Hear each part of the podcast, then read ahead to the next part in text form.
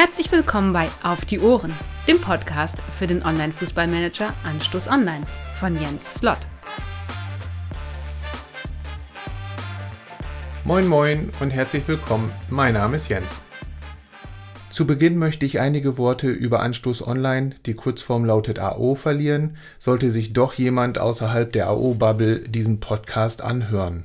AO ist ein Fußball-Echtzeitmanager, der am 6.7.2002 seine Pforten öffnete. Der erste Spieltag war der 27.07.2002, also schon ziemlich lange her. Der Aspekt der Echtzeit ist wörtlich zu nehmen. Richtig, eine Saison entspricht einem realen Jahr. Als dritten gewichtigen Punkt ist die kostenfreie Spielteilnahme unbedingt zu erwähnen, aus meiner Sicht zumindest. Wo findest du heute Online-Spiele, die komplett kostenfrei sind und zusätzlich keine Möglichkeit auf Premium-Accounts bieten? Dies bietet grundsätzlich eine Chancengleichheit innerhalb des Managers, ohne dass man eben mit Geld sich da irgendeinen Vorteil verschaffen kann.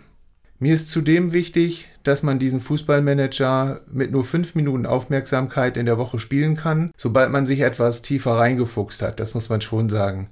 Es ist allerdings auch kein Problem, sich stundenlang in den Tiefen des Spiels, des Forums oder des Chats zu verlieren.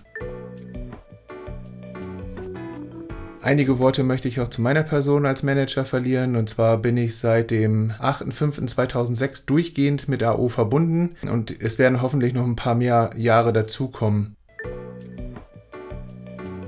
Außerdem möchte ich verdeutlichen, dass dieser Podcast nicht mich oder meinen Verein Albion Rovers aus Schottland zum Inhalt hat, sondern alles Mögliche rund um AO. Meine Meinung werde ich hier und da natürlich auch nicht hinterm Berg halten und werde hier und da auch nochmal was dazu sagen. Und nun werde ich konkreter. Und zwar in diesem Podcast geht es um ein Thema und zwar ist das die Jugend und die Jugendgebäude. Die Jugendabteilung ist eine der größten und aus meiner Sicht besten Erneuerungen der letzten Jahre, eigentlich insgesamt meiner Meinung nach. Im Juli 2016 ist die implementiert worden, also läuft sie jetzt auch schon gut fünf Jahre ein Meilenstein bei AO. Denn vorher, als der Manager anders hieß, unter anderem Fußballmanager Online, also FMO kurz abgekürzt, gab es eine Möglichkeit, die Ausgaben für die Jugend in mehreren Stufen zu variieren. Und äh, man konnte jeden Tag hoffen, dass ein Jugendspieler in den Profikader übernommen wurde. Das geschah dann automatisch quasi mehr oder weniger als News, so wie es heute Spenden oder Verletzungen sind. Zusätzlich gab es drei weitere Chancen, an Jugendspieler zu kommen, und zwar über ein Scouting, und das war definitiv als Event zu veranstalten. Das sagt euch ja was, da brauche ich nicht weiter drauf eingehen. Diese drei Events konnten zu 100% erfolgreich sein, konnten genauso zu 100% einen Misserfolg darstellen. Das heißt, man musste da schon richtig Glück haben, um da Spieler zu bekommen. Es würde aber letztendlich den Rahmen sprengen, alle Gegebenheiten der Jugendabteilung vorstellen zu wollen. Die Grundzüge gehören aber trotzdem in den Podcast und da möchte ich jetzt weiter drauf eingehen. Jeder Verein startet mit zwei Plätzen im Trainingszentrum für Talente, die kostenfrei im Unterhalt sind. Bis auf zehn Plätze kann der Manager selbst noch anschließend ausbauen, kostet natürlich je nach Stufe immer mehr Geld. Die Jugendakademie ist auch zu nennen. Das ist das zweite Jugendgebäude, das optional errichtet werden kann. Hier muss ab dem ersten Platz dann aber schon Geld investiert werden, um in den Genuss zu kommen, eine Einzelstärke bei den alle drei Monate stattfindenden Jugend-AW besonders zu fördern. Auch hier steigen die Kosten bei jeder weiteren Baustufe, ebenso die Unterhaltskosten. Nochmal kurz zusammengefasst, das Trainingszentrum und die Jugendakademie sind zwei Gebäude, die man separat ausbauen kann, die separat erstmal an Baukosten natürlich äh, die zu entrichten sind und zu investieren sind. Und dann ist es so, dass jedes Trainingszentrum je nach Stufe auch noch einen Unterhalt kostet und dementsprechend dieser aufzuwenden ist. Also diese Kosten werden täglich neu angezeigt. Man kann dementsprechend jeden Tag diesen Verfall der Gebäude ausgleichen oder man kann das auch einmal im Jahr mit einer ordentlichen größeren Summe angehen. Möchte man eine Baustufe erweitern und die ist schon zum Teil verfallen, dann hat man die Kosten der neuen Baustufe und auch den Verfall auf Schlag zu entrichten.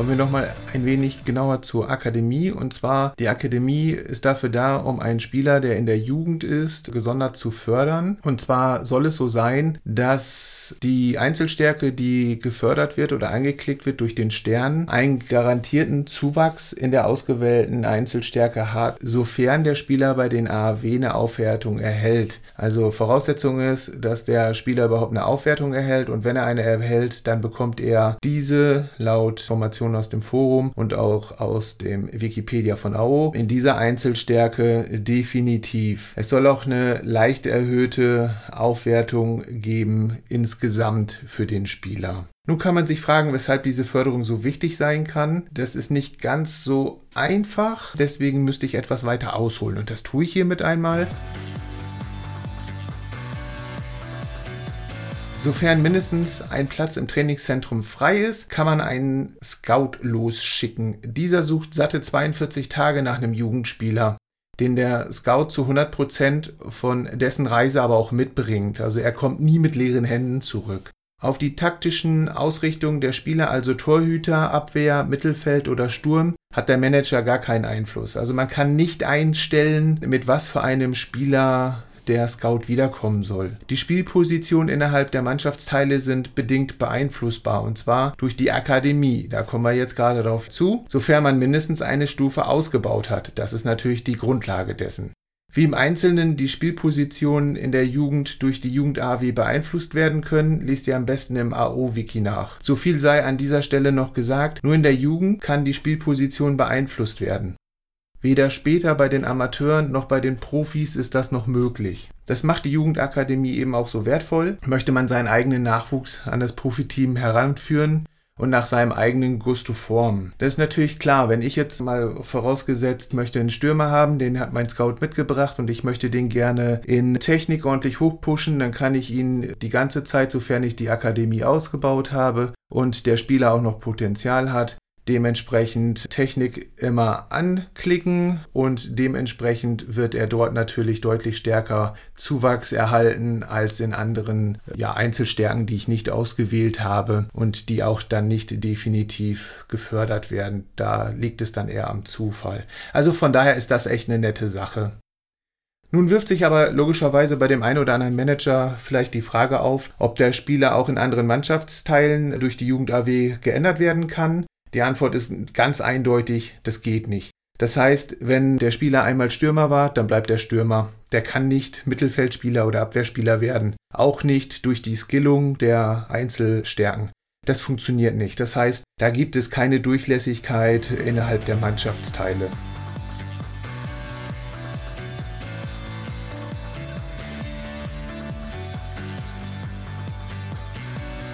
Ein weiterer ganz wichtiger Aspekt ist die Talenteinschätzung der Spieler zu den Jugend-AW. Diese erfolgen nach der zweiten Jugend-AW in der Jugend, logischerweise, und auch in der Amateurabteilung, automatisch durch einen imaginären Trainer. Bei den Profis werden Jugendspieler gemäß ihrem Talent nicht mehr bewertet, das muss man einfach wissen. Deswegen sollte man sie aus meiner Sicht auch bei den Amateuren oder den Jugendspielern diese zwei AAWs belassen, um sie dann gutachten zu lassen, um dann eine gute Einschätzung zu haben, ob sie einen grünen oder einen Rotdaumen bekommen. Und das möchte ich auch kurz erklären. Ein grünen Daumen bekommt ein Spieler, wenn er mindestens die Stärke 5,1 erreichen kann, also über 5 wie groß aber sein Talent ist auf der bis zur Stärke von 13 führenden Skala, das kann man nicht sagen. Das kann man vielleicht einschätzen, wenn man die AAWs auslesen möchte und gucken möchte, wie die dann nachher bei den Profis verlaufen. Der Gründaum sagt nur aus, dass der Spieler über 5,1 oder beziehungsweise 5,0 kommt und eine Mindeststärke von 5,1 erreichen kann. Ob er dann bei 5,2 stehen bleibt oder ob er bis 13 laufen könnte, rein theoretisch, das ist mit dem grünen Daumen nicht abzulesen. Wenn es einen grünen Daumen gibt, gibt es auch einen Rotdaumen. Und zwar der Rotdaumen sagt, ganz klar, dass der Spieler nicht über 5,0 kommen sollte. Ähm, man muss diese Grenzen gerade bei den Grün- und Rotdaumen als ganz starre Grenze sehen, sondern die werden immer weiter ausgeschlichen, die Zuwächse. Das heißt, es kann durchaus sein, dass ein Rotdaumen auch mal 5,1, 5,2, 5,3 bekommt. Aber das ist sehr, sehr unwahrscheinlich und trifft dann eher einen höheren Zufall. Also man kann schon grundsätzlich davon ausgehen, dass ein Rotdaum nicht über 5 kommt, ein Gründaum über 5 kommt und jeder Spieler in AO, das nur so nebenbei, bekommt mindestens eine Stärke von 3,0. Also das ist auch definitiv eine fixe Stärke. Das heißt, resümierend, Rotdaum Stärke 3 bis 5,0, grünen Daumen nach oben hin offen.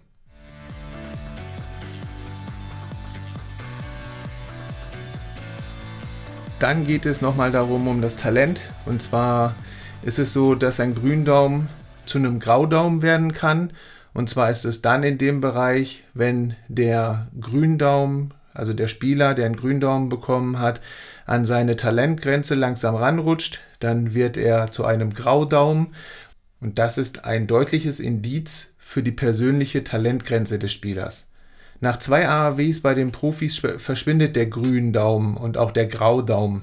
Der Rotdaumen bleibt hingegen dauerhaft bestehen.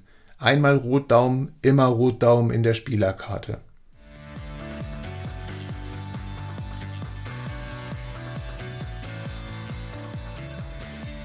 Den Ausbau der Jugendgebäude stellen viele Manager der Möglichkeit, Spieler auf dem Transfermarkt direkt zu kaufen gegenüber. Ist ja auch völlig legitim, ist ein Manager, es sind Entscheidungen zu treffen.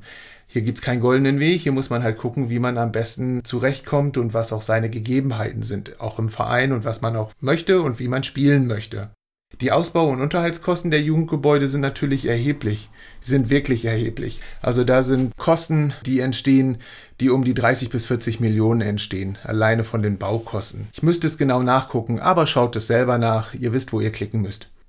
Für diese Summe kann man natürlich auf dem Transfermarkt ordentlich Spieler kaufen. Und zwar auch nicht nur irgendwelche Luschen, sondern wirklich Spieler mit ordentlichem Talent und die einem dann auch sofort weiterhelfen.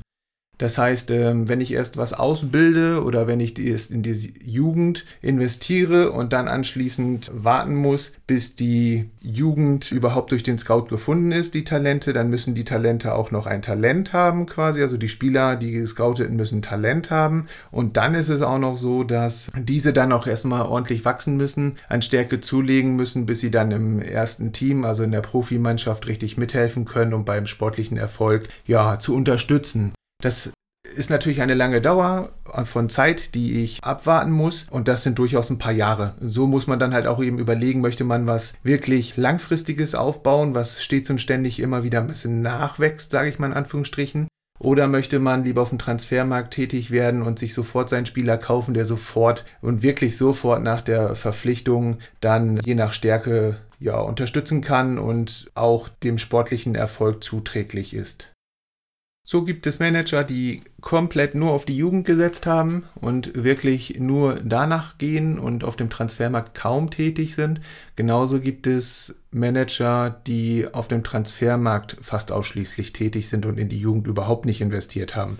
Natürlich gibt es auch Mischformen und ich denke, die Mischform, so aus meinem Empfinden heraus, ist die größere Masse der Manager Leute, die nur auf die Jugend setzen, glaube ich, sind eher in der Minderheit und Manager, die hauptsächlich über den Transfermarkt gehen, sind, glaube ich, häufiger als die Jugendliebhaber, aber trotzdem geringer als die Mischform. So ist jedenfalls meine Einschätzung meine Meinung habt ihr ja auch schon gehört zum Jugendsystem ist einfach super positiv. Das möchte ich auch nochmal an ein, zwei anderen Punkten euch nahelegen. Und zwar geht es darum, um den Spielspaß. Ich finde, dass der Spielspaß sich mindestens verdoppelt hat von AO. Ich fand es vorher schon super. Jetzt ist es aber so, dass zu den zwei Profi-AWs im Sommer und im Winter nochmal vier weitere Jugend-AWs hinzugekommen sind.